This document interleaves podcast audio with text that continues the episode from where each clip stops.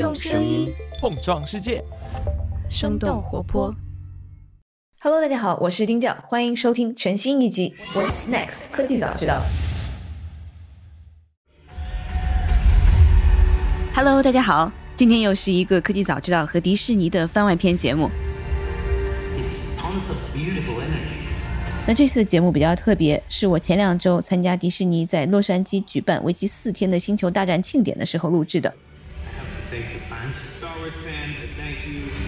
那我和我们家人其实都是科幻迷，也是星球大战的粉丝。不过参加这样硬核的粉丝活动也还是第一次。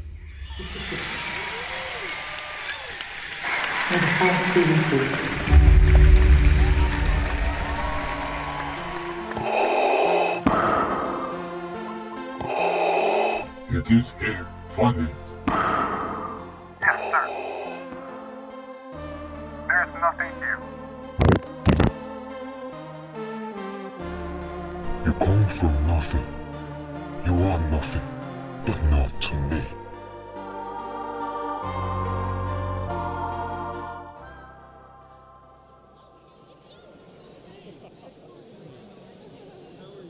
在入住酒店的时候，就已经感觉到了浓浓的星战氛围了。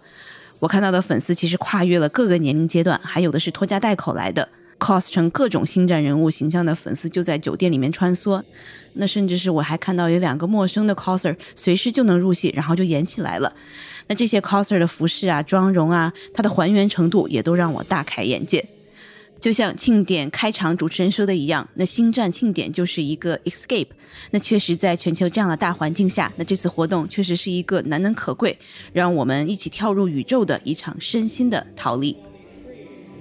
今年发布了一系列即将问世或正在拍摄的作品，包括刚刚登陆迪士尼家的剧集《欧比旺·科诺比》、新的衍生剧《安多·阿索卡》，以及最受关注的《曼达洛人》第三季，会陆续的在今年下半年到明年春天上映。曼达洛人的两位主创乔恩·费如和戴夫·费罗尼，以及曼达洛人的扮演者佩德罗·帕斯卡。欧比旺的主演伊万·麦克格雷格和海登·克里斯滕森等等嘉宾的出现，制造了一波又一波的高潮。hello hello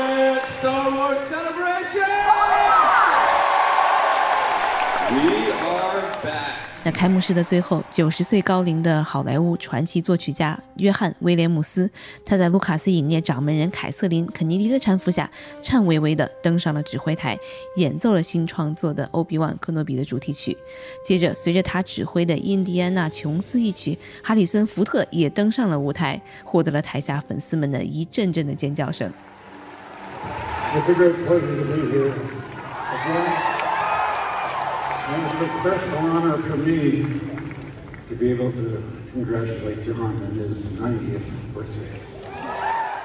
作为全球第五大赚钱的 IP，《星球大战》在近些年也更多的进入了中国观众的视野。首先，我和著名的影评人周黎明周老师聊了聊《星战》与中国观众，以及技术的进步如何让像是《曼达洛人》《欧比旺·卡诺比》这样的新剧能够更好的、更低成本的呈现给观众。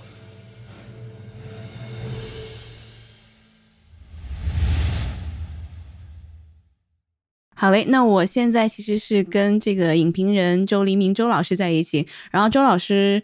我知道您是一九年其实参与过一次星球大战庆典，是吗？我这应该是第三次了。我最早一次就是在 Orlando, Florida 参加的，后来在芝加哥参加过一次。因为我参加过 D twenty three，所以我自己也混了，到底哪个是星战，哪个是 D twenty three？D twenty three 应该也是在洛杉矶，就在 Anaheim。就是有同事帮我回忆了一下，应该是这是我参加的第三届，应该说还是挺全的。然后的确也是一种很好的体验，因为我呢绝对算不上一个星战粉丝，因为星战粉丝的知识储备量非常的大。那我是看过电影啊，大电影全部看过，剧集的话，《Mandalorian》的两季也全部看过，但是实在是涉及的呃知识量太大了。那我只是粗通个梗概，就看完以后知道个大概的剧情，里面的很多小细节，我要么就 miss 掉了，要么就呃没有注意去开发。但是我有一个特长，我在国内绝对是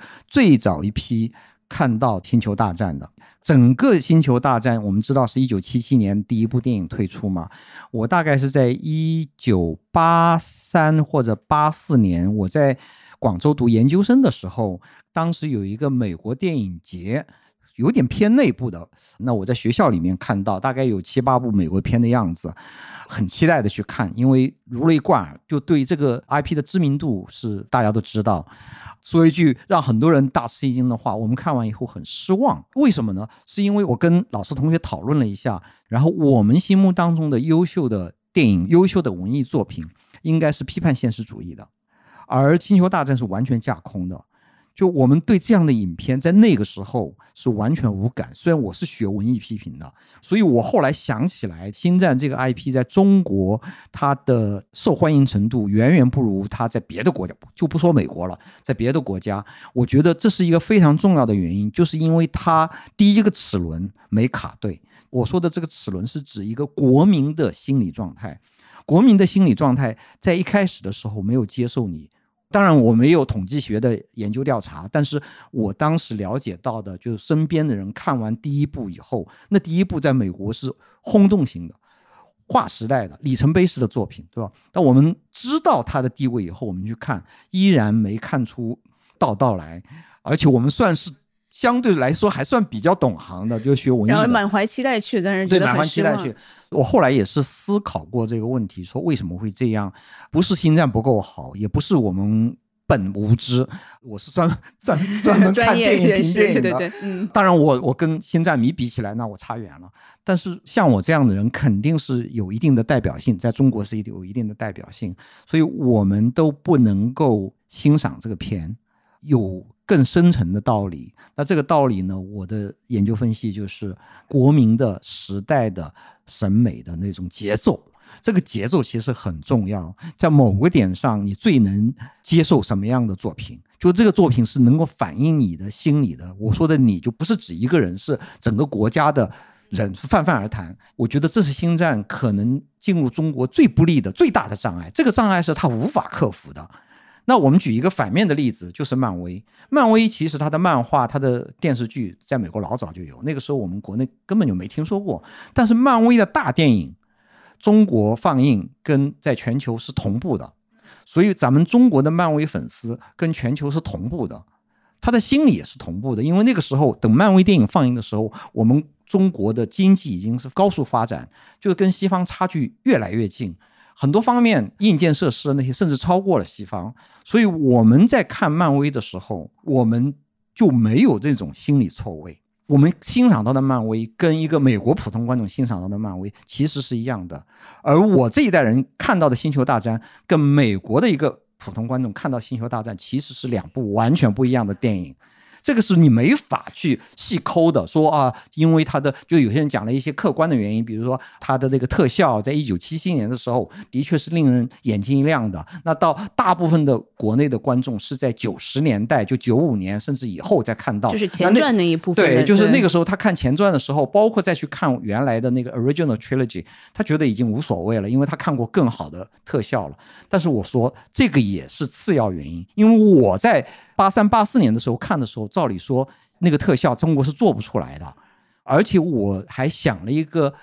可以类比的例子。我们在看《星球大战》的时候，还看到了一部美国的科幻片，叫《未来世界》。这个《未来世界》当然名气远远没有《星球大战》那么大，就后来的剧集实际上跟那个是有关的。《未来世界》《西部世界》以前是两部电影，然后后来是重拍的，是同一个 IP 那个小说引申出来的。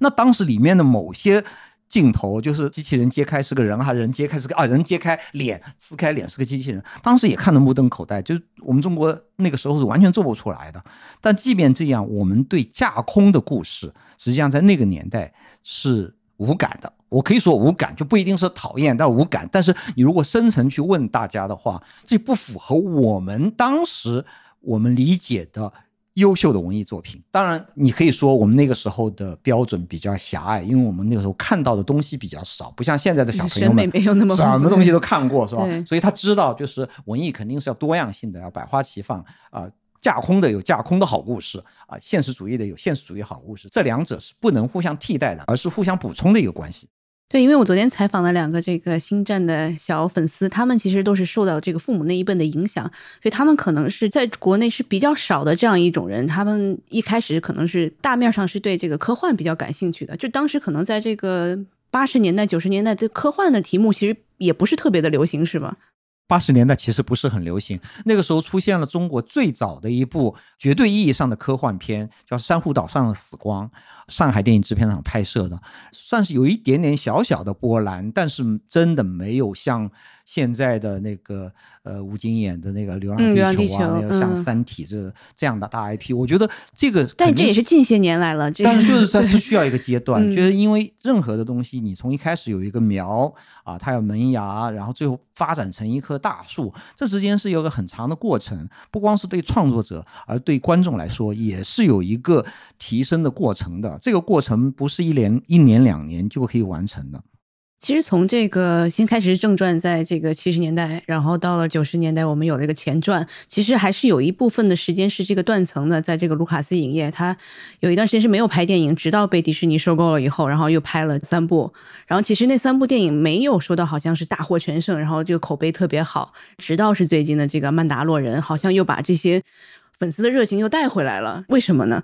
在西方的话，其实很明显，因为最初的三部曲是革命性的嘛，尤其第二部被认为是在艺术上是水准最高的。然后后来因为卢卡斯要照顾他的家庭，以家庭为重，中间就呃暂停了。然后他后来重启拍这个三部曲，那三部曲呢，可能大家的期待值很高，然后它商业上其实很成功，它口碑上就很一般般，很多方面可能就是前面那个做的太好了，以后大家可能就你怎么样跟前面去比，可能怎么也会不满意吧。那我们很多观众，我觉得我羡慕他们的一个地方，就是他们可能最初接触到的是三部曲。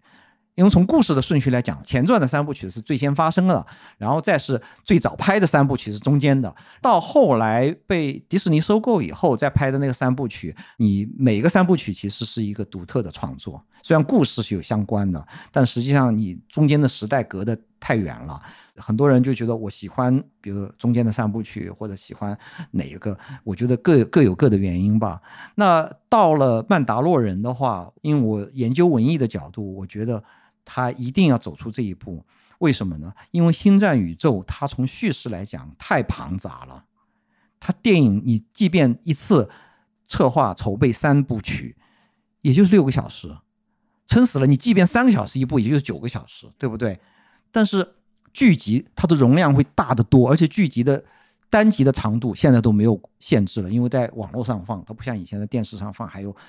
一集要多少长度是规定，对吧？集数也没有规定，你的故事该讲多长就多长。你从艺术的角度出发，我这个细节讲多一点就讲多一点，讲少一点就讲少一点。我所有外在的这些因素，除了成本以外，全部可以不考虑。所以我觉得曼达洛人做的很聪明的一个地方，就是他没有去把原来的九部正传，还有加几部外传的故事片重新拍一遍，而是他从里面的某个枝节引出来，对他重新塑造了这样的一个人物，形带出一一批新的人物形象、新的故事，因为。这个宇宙很大嘛，这个星球、那个星球都可以发生故事，所以它里面某些叙事的元素、人物是跟原来的星球大战是有关联的，但是它又是相对独立的。所以你即便不喜欢以前的所有的大电影，你照样可以去看《曼达洛人》，你可以把《曼达洛人》当做一部完全独立的剧集来欣赏。而剧集的叙事节奏，我最近刚刚在那个央视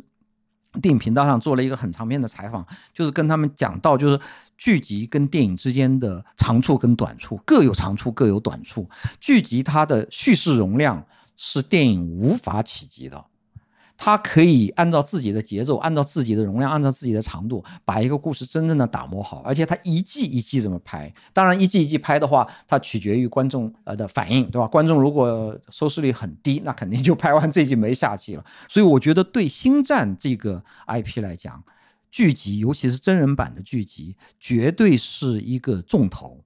啊，它不是一个电影的小弟弟，它跟大电影是同样重要。从叙事的角度，甚至会超过大电影。就感觉好像这一次不管是从这个粉丝的热情啊，或者是这种 coser，我不知道跟您前面几次有什么相比，有没有不一样啊？哦这回 Mandalorian 的那个人物形象多了很多很多。对对对对对啊以前因为一九年还没有开，刚好一九年上映的《Mandalorian》，对吧？对，不，一九年那个时候我们是看到了预告片。剧我们也知道出来以后是不是成功？说实在，你看预告片是看不出来的。当然，就是从迪士尼的角度讲，他当然可以跟你说啊，这很好很好。但是真的是不是很好很好？观众是不是接受？其实要等到上映以后才知道。所以那个时候大家鼓掌，但是你可以从现场可以感觉到哪些剧出来是礼貌性的鼓掌，哪些是真的由衷的发自内心的鼓掌。所以那个时候对一九年的时候对《Mandalorian》是一个礼貌性的鼓掌，而这回是由衷的鼓掌，因为他看到了两季，而这两季是让大家很满意的。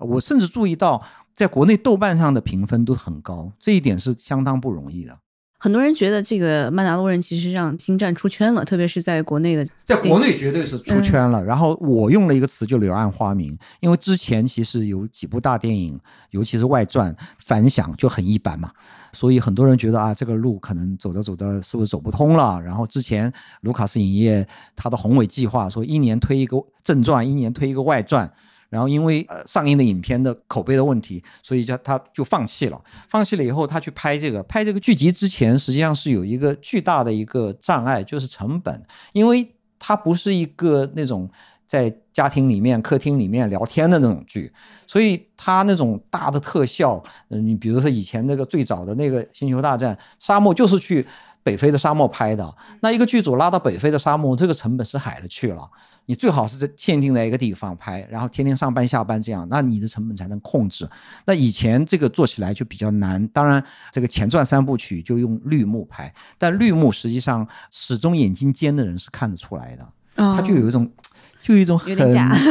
的东西，就很轻微。当然，绿幕也有高级和不高级，还有一个绿幕的非常大的不好的地方，就是它对演员。是有影响的。演员他在一个绿幕前表演，导演告诉你啊，这个是后面是个树林，是个森林啊，有鸟叫什么东西的，但是你是看不到、听不到的，所以你去假设这个，或者是你在海上啊，这些都是假设。那当然，演员我们知道，在学校里面要学无实物表演，他要去想象，对吧？但是无实物跟有实物真的是不一样。有的时候你给他多一点点东西，因为我跟演员交流比较多，他说你给我多一件啊戏服。多一件道具，我马上入戏的程度就会提高到一个新的境界。所以我看到很多演员的专访里面，他们说非常感谢这个虚拟场景，因为有了这个虚拟场景，他们的表演就会好很多。然后有了这个虚拟场景，其实制作的成本就相对于以前那种初实景会大大下降，但是它的艺术质量又不会像绿幕这样打折打的那么多，因为绿幕可能要做的很好很好，也是非常贵非常贵嘛。所以就我们看到那粗糙的绿幕，那一眼都看得出来。你像国内的电视剧，哪个是绿幕拍的，哪个是搭的景，哪个是室内的景，哪个是什么，我一眼就看得出来。就是真的，就是它很难做到无缝衔接。那就很贵很贵的电影，它是可以做到无缝衔接。那这回从麦达洛人开始，我觉得真的，它给整个行业开辟了一条新的路子。我把这条路子叫成是完全的虚假的绿幕跟实景之间的一条折中的路子。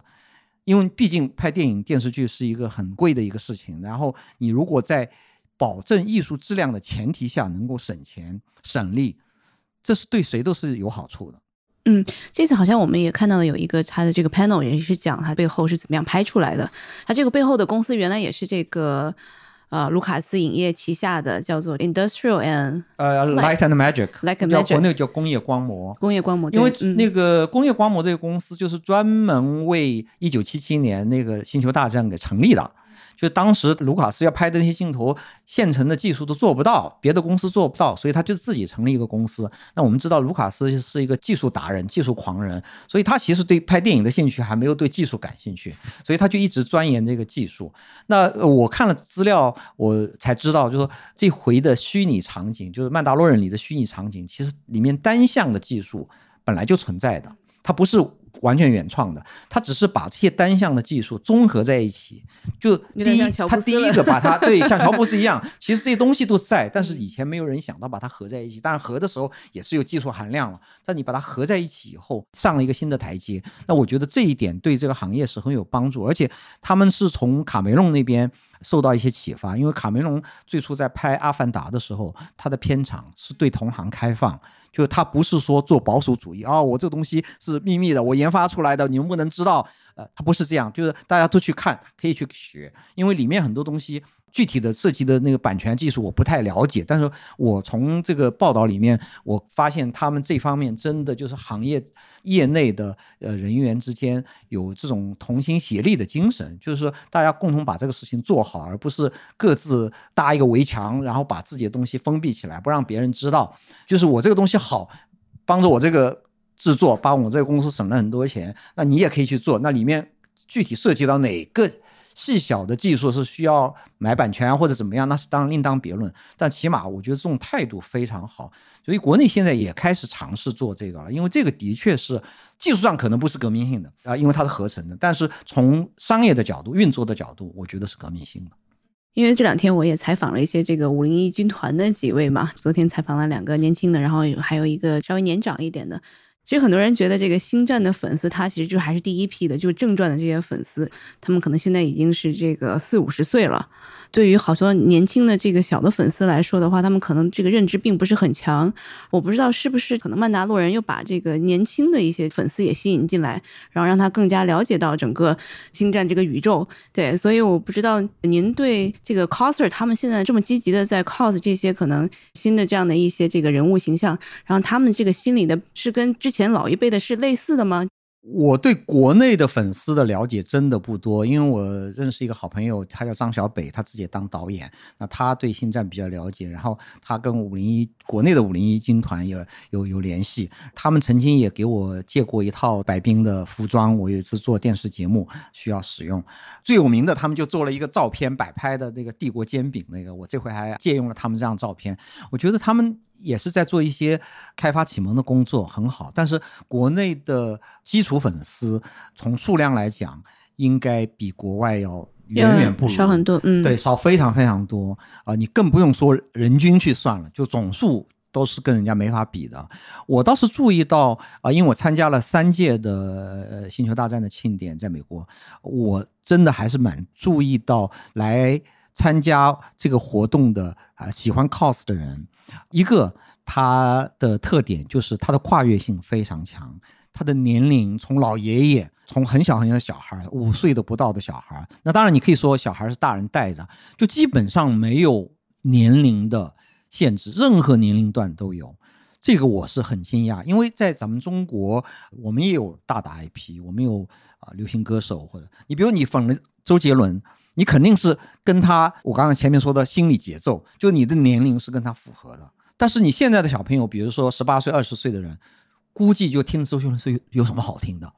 就好像听周杰伦的那一代人，就听邓丽君，就觉得邓丽君有什么好听的，就是他可能不说出来，但他内心是这么想的。我举的例子是歌曲啊，因为歌曲更能代表，但是实际上电影也是一样。我认识的一个很有名的书评家，他跟我说说一九八零年以前的。电影是不值得看的。我说《教父》就是八零年以前的，哎，这也就是《教父》。我说还有很多很多，因为每个年代都有优秀的文艺作品。我们现在看到的越是老的那些作品，越是大浪淘沙留下来的。就那个年代，一年其实拍的电影比我们现在还多。一年那个时候，美国都是一千多部这样，但是真正留下来一年，也就可能就五部十部优秀的，对吧？那么你一个 IP。从一九七七年到现在，他一直在经营。当然，你可以说其中有些年纪小的人，他是看了新的，他可能对旧的无感，他可能对 Mark Hamill 的 look 无感，但是他对新的，比如啊 Pedro Pascal 的这个 Mandalorian 他很喜欢，这个可能性都有。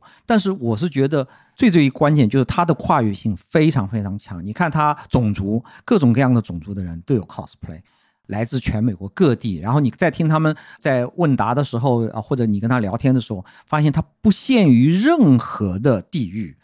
你可以是中部的农村出来的，或者是东部的大城市出来的，有大教授啊，有农民，什么都有啊，这个涵盖是非常非常厉害的。通常你像我们知道的有些东西，你比如像《老友记》。那通常是城市里的，在咱们国家啊，城市里的人，年轻人会喜欢。你去找一个老农民，说在青海的老农民喜欢《老友记》，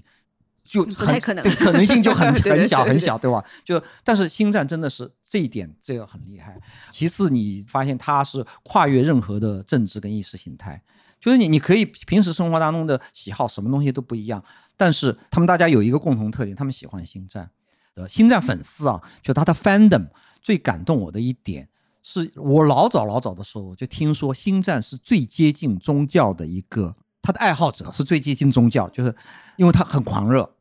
我对这句话其实我是很防范的，因为我觉得宗教它的一个大特点就是排他性，你信了这个，你是不能信别的了，对不对？对然后他的狂热有的时候会，就是当然对这个 IP 是好的，但是他可能会对不喜欢这个 IP 的人有一种天然的抵触情绪。所以我最初参加的时候，我在芝加哥、在奥兰多的时候，我其实是有点戒心的。我就想，他们这些人是不是真的像以前我听到的传说的那样，是那种宗教狂热分子？就只不过信了这个 新战教。后来我让我大为吃惊的一点，他没有排他性，就是他们喜欢星战，但是他可以同时喜欢别的。我知道星战在美国最大的竞争对手是 Star Trek 星际迷航。我问了一大堆人，他们同时喜欢这两个。他不是说你死我活的，我喜喜欢这个就必须喜欢，只喜欢这个不能喜欢。他同时说两个都很好，不一样，定位不一样，他们能看得出来，我们可能一般的路人可能看不出来。呃，我在芝加哥的，就一九年那次，刚好开庆典的时候是播放最后一季的《权力的游戏》，现场有很多 cos《权力的游戏》的人。我当时就想，就呆了，这是什么哪哪对个？对，我当时就想，哇，他们闯进来会不会遭到星战粉的这个排斥？因为这完全是不一样的嘛，对吧？结果你知道发生什么事吗？很多星战粉要求跟他们合影，我昨天还看到了一堆忍者神龟在那 cos，一起合影，就这个真的就是哇，就当时就很惊讶。我说他们其实很 open minded，他很宽容、很包容。这是星战粉对我的一个很大启发。还有一个更极端的例子，就是说他们能接受别人不喜欢甚至批评星战。你像国内的别的那些爱豆啊什么的，那是绝对不可能的。也是在呃芝加哥那次，我看到有人 cos 卢卡斯是诋毁性的，我当时就觉得，即便工作人员不把他赶走，我估计在场的人起码得嘘他们去轰他们。没有，大家就是就视而不见一样。就当然跟那个全游不一样，全游是好多人去跟他们合影，但这个呢就没人跟他合影，但是也没人就觉得哇，表露出愤怒来啊。所以我觉得这个让我心目当中认为的是一种比较健康的追星，就他追的是星战这个 IP，就是他没有因为追星战而变得偏激，他生活当中可以有很多很多别的爱好，即便这个爱好是在商业的角度或在大众文化的角度是星战的竞争对手，doesn't matter。啊，我觉得这就是星战粉丝对我刺激比较大的一个地方，就他比较包容。还有一个可能。我有点猜测，因为我问的人不够多。我觉得很多星战粉丝其实生活当中应该是偏内向的，他们一年里面抓住这个机会，然后来终于飞一次，奔放一次，放飞自我。因为你跟他拍照的时候，你能感觉出来，就是那种特别外向开朗的人。好像不是太多，有些人自己都很拘谨，就还有点不好意思、啊，其实美他也不好意思。其实美国有个这样的这个刻板印象，就是说喜欢这个科幻的人，他就是 nerd，nerd 怎么叫书呆子？我能这么翻译？对对对，好像大部分的人，我们看到他的这种可能形象啊，不管是他的这个做派，可能还是比较处于这样的一个人群的。你在星战庆典看到这些 cosers。我觉得就是有一点点那么拘谨，我觉得这是好事，就给了他们一个 outlet，一个通道来表达自我，对吧？他在生活当中可能就不是那种那么夸张的人，但是他一年当中他精心准备了这么四天时间，然后他来飞一把。是好事啊，好事好人总人是需要调剂的嘛，是的，嗯，对我我其实看您微博上面在分析的为什么大家喜欢这个暴风兵，然后想要去这个 cos 他，特别是这个呃 Death Vader 这韦德，为什么这个一个电影里面的反派角色反而受到这个广泛人民的这个喜欢，这个心理能不能您帮我们再分析一下？暴风兵他虽然是反面角色，但是他好像没有那么邪恶。他里面就是有好多小细节，比如说他要打那个正面角色，即即便是两三米开枪，都打不中的，有一点点夸张。他实际上是有点童趣的，呃，因为只有在那种比较偏儿童的故事里面才是这样。他那个坏人想要做坏事，但是他老是做不成功。这个小鬼当家不就是这样吗？反而里面的好人，尤其是绝地英雄，绝地英雄穿的那个衣服，还有他们的场景，在中国人看来，很多人私下说觉得脏兮兮的。为什么他们不明白？卢卡斯他其实从美国文化里面借鉴的主要元素就西部片。他虽然设在遥远的星空、遥远的过去，但他实际上是像西部片里面，西部片就是你肯定没有光鲜亮丽的东西的，一切都是脏兮兮的。而这个脏兮兮的东西对美国的观众来讲很有质感。而我们看了以后就觉得哇，暴风兵，你看一身锃亮 哦，这个衣服这个很很精神，白的，对白的，对吧？那暴风兵当然我们要追溯它的源头的话，据说不是二战里面的党卫军，是一战的德国的。虽然这个纳粹我们知道他是大大的坏蛋，但是他的衣服还是挺神气的，所以我们以前其实就接受过，就是说坏人他的服装他的造型其实很神气。那星球大战是架空的。所以你去粉这个呃暴风兵的话啊，也有翻成那个冲锋队，官役是冲锋队，然后风暴兵啊什么都有，我觉得是一个更安全的一种选择。然后一排就人多力量大嘛，所以我觉得它是里面有一种搞笑的成分在里面。虽然好像一开始出来很威武，然后很有震慑力，但是我觉得这个的确是比较适合的，然后初级阶段的 cosplay，因为我觉得。你如果真的是迷 cosplay 的话，肯定不能停留在这个暴风兵，因为暴风兵太一致了，他就没有个人特色嘛。然后我们在这回看到的很多 cos 的创意，比如说我看到有人把日本的武士跟达斯维德合在一起了，还有一个墨西哥人把墨西哥的那个斗牛士的那个服装跟达斯维德合在一起了，那这个就很有创意了。对，所以我就觉得可以去。各种各样的混搭，这个你没有，只要是没有商业企图的话，这个都是允许的嘛，对吧？所以呃，这星战粉丝的他们的。乐趣，我作为一个欣赏者看了以后会很开心。我觉得这是他们小小的创造啊。虽然现实生活当中我们不可能人人成为卢卡斯嘛，对吧？所以我们借用他这个故事，然后表达自我。这个自我可能就是开心几个钟头就行了。但真正他们的 serious coser，他们其实是花几百个钟头去缝制一件衣服，因为里面大量的东西是没有现成的商品可买的。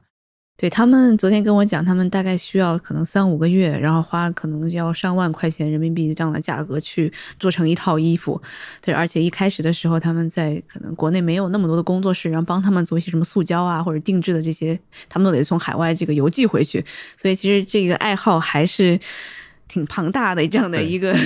也很昂贵，对对对对对，支出的，对对对，嗯，因为国内真正的星战粉丝都是教育程度很高，好像平均程度都是研究生、硕士生这样，基本上就是在一线大城市，家庭的经济条件不光是家庭经济条件，个人的经济条件也非常好。啊，所以这个门槛就比较高了。但是我相信每个人都可以有自己的喜好嘛。即便就是说我没有这个经济收入，我也可以光看这个电影、电视剧，或者是满足一些其他方面的。你其实不一定要去追求那种深度的粉丝的那些做法，对吧？因为我觉得个人，我因为我看到国内的很多追星有些很不好的一些做法、不好的习惯，就是大家就你必须怎么样怎么样。那有些小朋友他没有这个经济能力，我觉得星战这一点好，就是你有。有钱你愿意去花钱买这个很贵的东西，当然他欢迎啊，对吧？但是你没钱，他也不歧视你，不排挤你。就你没钱的一个星战的爱好者，你你你你就买张电影票就行了，甚至你不买电影票，你直接在电视上看剧集，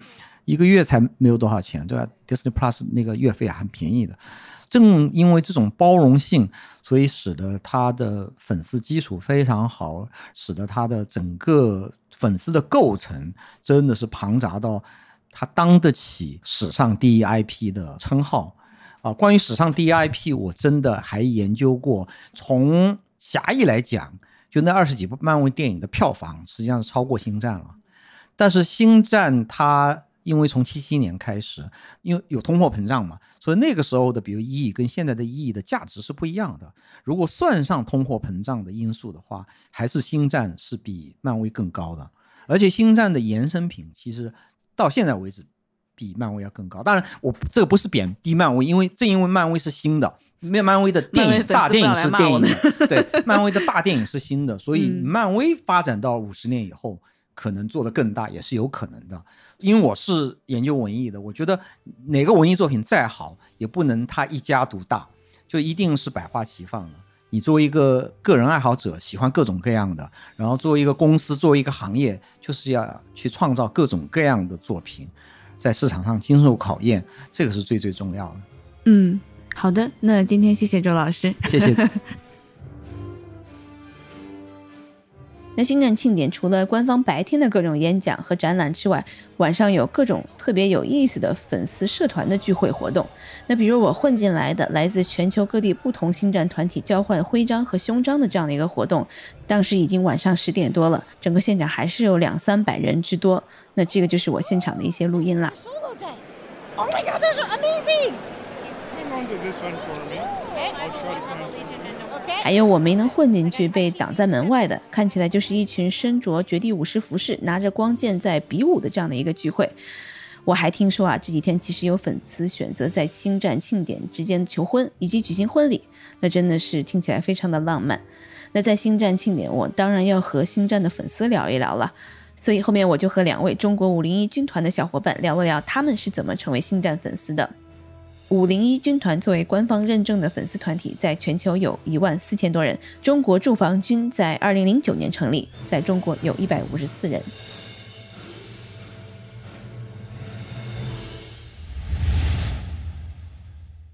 我们现在要报军号。那你们先报一下军号吧。啊，我是番茄 TI 一九八二四。我是卡统 TK 二一零一四。Hello，大家好。然后今天我跟两位这个五零一军团中国驻防军两位非常年轻哈。然后我是什么时候最开始接触星战的呢？可能接触星战是在非常小的时候，是在电视的导播频道看到了前传一，就是里面有 Jar Jar Binks 的那一部。但是加入五零幺军团是上了大学，大概大二大三之后的事情。然后我大概是在二零零三年西斯的《复仇》上映的那回，被我爸拉去电影院看的那部电影，相当于是陪我爸去看，所以我基本上整场电影看下来就只记得维达被砍成了那个形状，就只记得这个东西，然后后来才开始你有个好爸，然后我爸后来才慢慢给我去补之前的几部电影，然后就相当于是埋下了《星球大战》这个种子吧。然后就到大学的时候，跟几个朋友一起就开始准备加入五零一的这些事情，你们自己是科幻迷吗？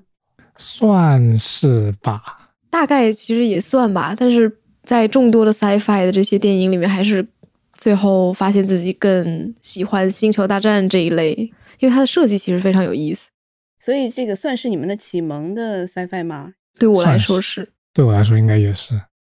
然后后面呢，其实也比如说什么这个二零零一啊，啊，但是都没有星战影响这么深吧？可以说。我最喜欢的电影一定不是《星球大战》，但是最喜欢的系列一定是《星球大战》。我觉得可能就是 Star Wars 这种小时候对我的影响，就是它有一些很长得非常新奇啊、比较奇异这样的一些小怪物也好啊、飞船的设计也好，他们都可能在最后指引我去也去学设计，包括学艺术，然后走向影视行业这个样子。所以我觉得它对我的影响是非常大的。我感觉《星球大战》对我最大的影响就是相当于告诉了我在影视方面可以构建出一个这么宏大的世界，或者就一个非常吸引人、那个跟我们现实世界是完全不一样的东西，然后就导致我就沉迷电影，然后就开始看各种各样的电影。嗯，你爸爸其实是也是八十年代就接触了吗？还是对我爸接触的比较早，然后就相当于是一个契机吧，然后我爸就开始带着我看各种各样的电影。然后家里也是有蛮多周边，对就爸爸收集的。对我爸会收集影碟，嗯，我们家好像也有，就类似于这种 sci-fi 的电影啊，有一大一大的，都是爸爸妈妈留下来的。其实还是被家长影响，并不说是星战是他们带你进去，但是其实有这样的一个家庭环境。我当时是因为小学的时候中午看一会儿会儿电视，然后结果看的就不愿意去上学了，必须让我妈妈给我买那盘碟，我才去上学。然后你是在这个五零一中国驻军团，它是在二零零九年成立的。然后到现在大概是一百五十多个成员，对吗？对对对，没错没错。然后你们加入的是怎么样的一个契机呢？然后怎么样会找到这样的一个组织？我们两个应该算是后辈了，我大概是第一百零三个加入，都是太飞行员。然后我是应该是一百一十八，然后我是暴风兵。是怎么样被决定这样的一个角色的？首先是了解军团有哪些角色之后，自己攻略一下吧。可能因为我比较喜欢那种看起来酷酷的角色，又不太想跟大家穿的一样。尤其是因为我可能我觉得我身高不是能够特别能够撑得起那套白冰的甲，所以我就选了一套啊穿起来相对比较休闲的套装，就是那个太飞行员。因为开头你你穿上那套衣服之后，你是没有办法坐下的，对不对？是的，很痛苦吧？是的，我可以坐下，所以我下一套一定要做能能够坐下的。那你可以你可以做太飞行员啊，体验很好。好的，对，你们是怎么找到军团的？我加入的经历是我遇到了我们五零幺军团的大卫老师，就他也是五零幺的前辈了。当时是参加一个啊叫核聚变的一个游戏展会，当时呢他有提到星球大战的相关，我也很喜欢，我就找他聊了两句，他就给我介绍了一个非常神秘的这么一个五零幺军团的一个相关的一些组织的信息，并且告诉我要要准备哪些才能够加入，所以我当时我也就很心动。我就开始做我自己的那套装备，大概用了四五个月或者五六个月的时间去申请，然后并且在当年应该是二零二零年年初，我记得加入的军团。就大概你刚刚讲的，其实要做四五个月是吗？嗯，就是如果说你二十四小时不休息的话，也是能一天做完，但是很难，你还得查一些资料啊，乱七八糟的堆在一起，其实还是挺麻烦。就根根据角色难度是不一样的。嗯，就像我们做的比较。常见的角色的话，因为一直以来都这么多人在做的，就无论技术还是说资料都比较齐全，就比较成熟。然后像一些偏，你说你要做一个假吧，那可能还是得花点心。对，就如果一是一些偏门的角色，做起来会非常困难。就好像十年前的前辈去做暴风兵，所以所有的这个衣服他们是很高的要求的。我看这些其他的这个报道，然后你得特别的正规，就跟其他的可能一些这种影迷还是不太一样的俱乐部，是吧？是因为他要求其实还是非常严格的，包括精确到你鞋上有一个扣子，你都是一定要跟电影里面是一模一样，对吧？对的，那你是怎么把它这个搞明白的？是每一帧每一帧的这么看的，还是有一些攻略的已经存在了？整理的资料，对，前人搭桥。那你们就是从就是买各种各样的这种塑料片啊，或者是怎么样开始的？就是完全是没有这个基础的东西，让你们在上面再做一些细化的处理，还是怎么样？这一套道具体系发展起来就已经比较成熟了嘛，就会有很多。个人工作室或者说厂商会去做一些半成品的这种道具，然后回来根据个人的身体特征啊，就身高胖瘦去做微调，就相当于基本上就是我们去改造一个半成品的东西，根据我们自己的身高这种身高胖瘦。对，其实要改造的地方还是蛮多的。因为我当时拿到我的那个太飞行员头盔的时候，我惊讶的发现它有我两个头那么大，当时我非常震惊。因为他们这种统一生产的话，就只能够按一个尺寸去做嘛，不可能去符合所有人的身材比例。对，所以你就得对它进行一些调整，把它调整到对 大幅的修改，包括能让它贴合在你身上。所以合不合身也是他们评价的一个标准嘛。五零幺军团他是不会在意你的高矮胖瘦，但他一定要要求你的装备能够。就为你自己而生，为了能够贴合你，让他觉得你是非常适配这一套装备的。然后整个，比如说是大概有多少的可能申请的人，他其实是没有被收入这个团体的。我觉得没有被收入可能有两个原因，一是他就是他做的可能确实不符合规定，这其实属于少数人。其实多数人我觉得他都会努力把它做到符合规定的。还有一部分可能就是做到一半，其实感觉到这个难度以后就放弃就放弃了。哎，其实星战那么多的这样的一些角色啊，或者是组织也蛮多的，为什么你们会选当帝国冲锋队？我不知道这么这么说准不准确，在你们的这个语言体系里面，对哦，因为五零幺军团其实我们算是一个慈善组织，我们宗旨其实是坏人做好事，包括我们很多我们的旗子上面也会写这样的标语，就这个概念就非常酷，我觉得。对，其实就是电影里面的坏人呢，但是实际上我们在日常生活中，我们会去，比如说救助流浪猫，我们还会去。比如说福利院看望一些小朋友，给他们带来一些欢乐，这个样子。对，就电影里面非常残忍的暴风兵，然后在现实世界里，我们做的事情就比如说维达抱着小猫小狗，就会做一些这种就就那种反反差萌对反差萌，就非常有意思。之前就中国驻军，他是有给山区小朋友捐过一些物资，包括还捐过钢琴，我觉得非常有意思。就是那个时候虽然我还没有加入，但是当我在就是调查，比如说这个军团相关的事件的时候，我其实是很受这些事件感动，所以我才选择要加入。然后卡通呢？因为我之前有收藏一些影视的周边，就当然包括《星球大战》的周边，然后就会有一些朋友一起就平时一起玩呀，一起收集这些东西，然后就有两个人先加入了五零一，然后后来就一路劝说我也加入。广州有一个 CICF 的漫展，然后他们每年都会去那边办活动，然后我跟了他们两年，帮他们拍照，然后就觉得这个事情挺有意思，就穿着自己做的盔甲，然后去做一些慈善的事情。因为我们活动一般都是，比如说跟 Make Make a Wish 合作，给他们相当于做一些义卖啊，或者说筹集一些善款，去帮助一些生病的小朋友去实现梦想这样一个项目，然后就觉得特别有意义，然后后来就加入，就在他们劝说之下，就买了第一套甲。然后就开始了漫长的作假之路。所以你们现在这个衣服就是一个五零一，然后五零 is 对 five one five one，然后是 Legion，背后是这个背后是 Chinese Garrison，对对对，对是我们的中 logo，国是一个长城。对是你们自己设计的中国的特色的一个你们自己的。对，对，因为但你说叫什么嗯 Garrison 是什么意思？驻军驻军军的意思。驻军对啊，明白明白。其实它应该还是分的，就比如说有多少个人他是一个哨岗，有多少人他是一个驻军。那现在我们中国分布，我们的状况是我们是一个驻军对对对。明白。然后你们可能会往上升吗？就比如说是军队里的军衔级别会往不会，下升。这个不会，这个靠外发电。如果说个人时间比较充足啊，想为军团多做点事情的话，那就职责会大一点，就如果说你们想 cos 维这个维达怎么办？哦，那自己做就好，自己做就好这个这个跟跟级别无关。对这个对对对。但是如果你出的是维达呢，那大家一定是会自然而然走在你身后的。但如果大家里都想要变成维达怎么办？那十个维达一起走那了，那那那那那大家的脖子还是得能够支撑的三公斤的头盔啊。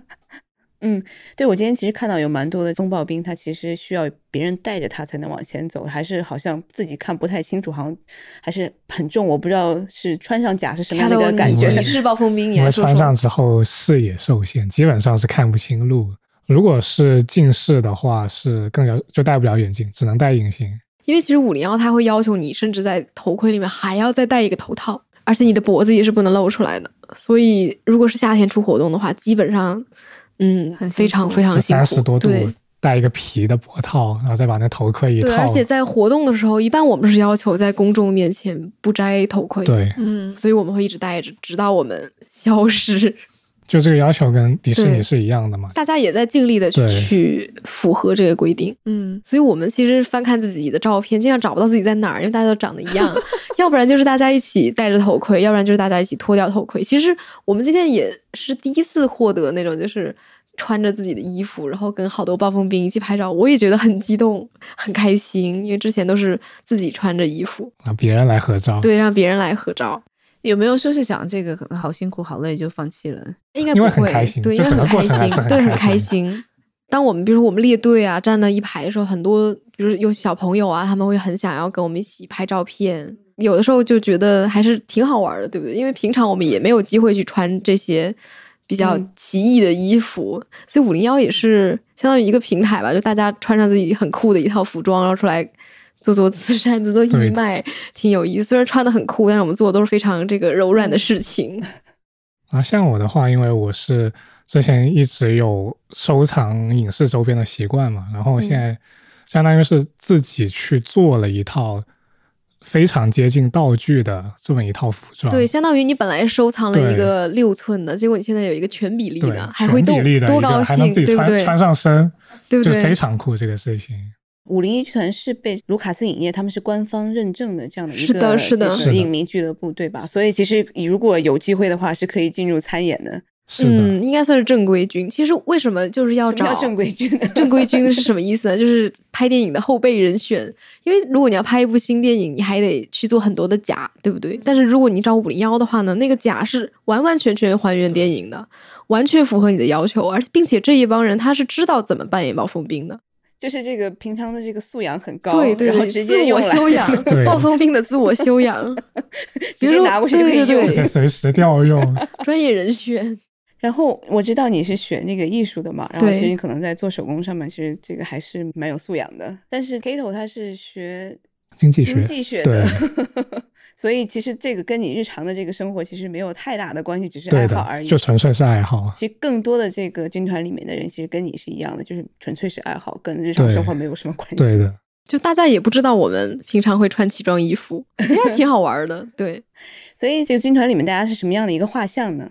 其实我觉得五零幺我们的那个内部画像还是挺有意思的，就是大家都是很多人都是从事，比如说跟影视啊、跟音乐相关行业。因为我是艺术院校的学生嘛，我有一有一个学期我在这边学了一门叫做 Sound Design 的课程，它就是声音设计，它是教非常非常专业的一个后期软件，比如说要做缩混那些。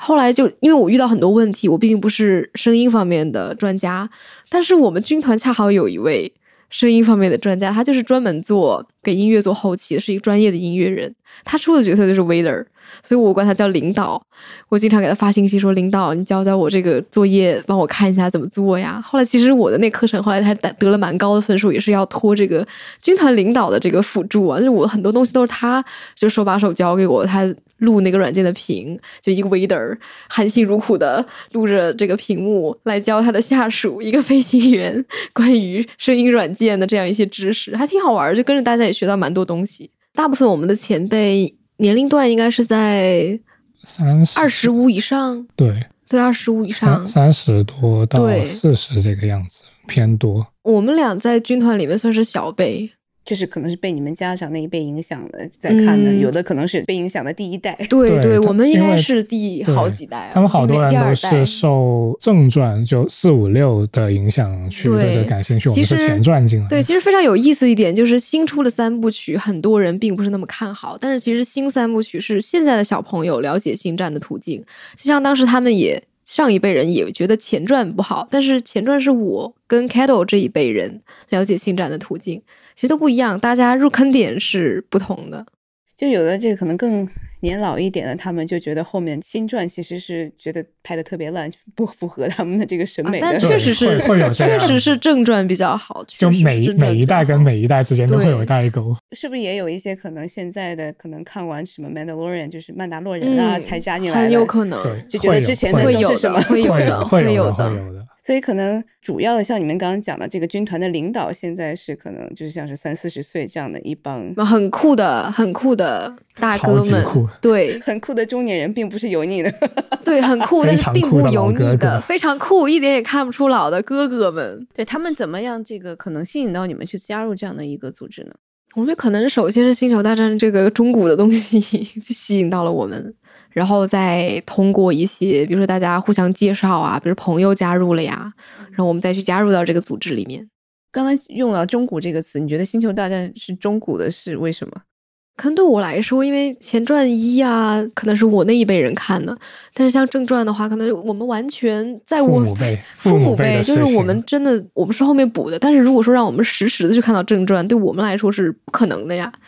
就是在那个时间段，我们都还没有来到这个地球。就在当年来看是非常震嗯撼的，但是放到现在来看呢，很多技术就没有现在这么对，但是它依然看起来是非常非常有趣的。它其实《星球大战》里面的设计非常值得称道，它很多东西都设计的影响了后面的所有的设计。嗯，所以他们可能就是通过可能一些活动，就是影响到身边的朋友啊什么，然后就把衣服对对对，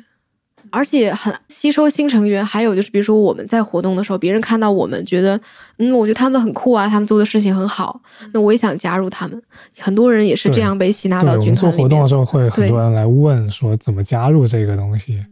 而且但他们不一定可能知道 Star Wars 星战，他们可能就是先对可能就感兴趣，对，也有那种做这种，对，也有那种就是《星球大战》的粉丝非常喜欢，他们就专门去关注五零幺军团等到五零幺军团出活动的时候呢，就过来跟大家交流一下。这样，其实我一开始也是这样，我一开始对五零幺军团充满了好奇，所以这也是我加入军团的一个原因吧。而且军团是感觉在这方面是非常友好的一个事情。就军团会有一个微信群，叫做制甲群，就是所有感兴趣的、想做假的、想加入五零一的，都可以直接加群，然后就有很多前辈去指导，比如说哪家的甲会做的比较好呀，或者说有哪些步骤是需要特别注意的，就这一点对。而且军团军团前辈真的都特别好，他们非常耐心。就是当你还没有加入，或者你只是感兴趣的时候，他们会很耐心的跟你讲，就是比如说回答你的问题啊，或一些关于做一些假的疑问啊。然后这些都是大家免费，就像是这个爱好者的这个发烧友的对群，对对然后大家都是靠爱发电，靠爱发电，中间再加入，可能就要经过一系列的这个，嗯，还是要经过审核，最后还得拍一个比较正式的那个定妆照，去给大本营，包括我们国内的审核去检验这套甲是不是满足标准。而且你身边的这些五零幺军团的小伙伴也是非常有意思的，大家就连吃火锅的口味都是相似的。可能北京这边涮涮火锅比较多哈，你们粤南军这边，南方大家去吃早茶嘛，粤菜，对对对，应该是粤菜，对对对。次次是粤菜，其实我应该我也应该算粤军，因为我深圳，深圳对，我在北京上学上很很长时间，所以我跟京军就是一起活动比较多，但是我都没有跟粤军小伙伴一起掐过早茶。所以你们还分这个这个嗯军系的是吗？没有部分，但是对。离得近，大家玩的比较多。是是是，比如说他们在广州活动比较多，我们在北京活动比较多，这样。但是如果有大型活动的话，大家会聚在一起。对，嗯，就比如说像地方的，比如说上海的漫展、北京的漫展、广州漫展，嗯。就会包括对，包括迪士尼的一些大型的活动，嗯。是二零二二零年吗？就是上一部十周年还是？十周哦年，星战九上映的时候，对对对。是大家齐聚了上海迪士尼。迪士尼邀嗯请了五零一的人去。就其他的这种影迷俱乐部，我不知道你们认识多少，可能有一些可能大家只粉这个哦，当然了，其他的角像的啊，你们义军联盟啊、曼达洛氏族啊，对，就嗯根据世界观里面不同的阵营去分。对，可能五零幺更多是坏人阵营吧。对，因为像义军的话，他们基本上可能是很多绝地武士，嗯包括义军的飞行员角色是好人阵营，但是活动的时候大家都是在一起的，嗯，其实也没有什么差别，但没有没有什么差别对。艺人手里都而且而且还是抱着个好多人，猫。好多人都是就都加入。对对，有人大很多人都是两边都会有，对对，今天晚上就是有一个这样的 party，让大家可以一起来聚在一起玩。对，因为大家其实本来就是一家人，都是同号对，都是同号，并没有说是大家可能有什么互相这个不会不会不会不会有，不会有。嗯因为其实本身很多成员都是互相交叉。好的，那今天就谢谢两位，祝你们在这里玩的开心。谢谢，好的好的，月月丽与你同在哦。辛苦了辛苦了。所以听完本期节目，你眼里的银河第一 IP 是《星球大战》吗？欢迎在评论区分享你对本期节目的看法，我们将抽取五位科技早知道的听众，送上由迪士尼赞助的曼达洛人鼓鼓毛绒玩具。当然，如果你猜出了开头出现了哪些角色，将会有更大机会收获本次福利哦。愿原力与大家同在。这期 What's Next 科技早知道就到这里了。听完之后，如果你有任何的想法，欢迎在评论区里面给我们留言，我们每一条都会认真的看。如果你喜欢我们的节目，请记得给我们五星或者好评，分享给更多的朋友，也会对我们非常有帮助。你也可以单独写邮件给我，邮箱地址是听 t i n g at 声点 fm，我都会一一回复。那同时，公众号和微博也可以搜索“生动活泼”，声是声音的声。节目相关的更多信息会在公众号里出现，微博和公众号都会有不定期的福利给到大家。如果你想要跟我们更加紧密的讨论和分享，或者想要认识和你一样有求知欲的新朋友，可以加入我们的微信群。进入听众群的方法是在公众号文章中扫码添加，或者是公众号后台回复“科技早知道”即可获取邀请码。期待你的加入，我们下期见。